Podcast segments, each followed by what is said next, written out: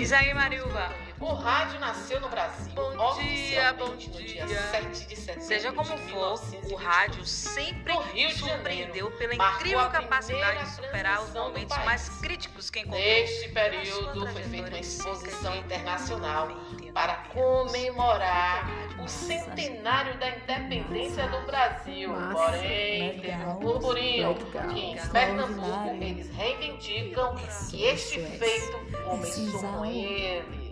Ah, mas vocês não sabem da maior, viu? Um fato histórico, a primeira rádio no Brasil foi a Sociedade do Rio de Janeiro. Em não pode 1923, ler, em você 20 de conhece. abril. Ahá, do quem foram os inventores? Rocket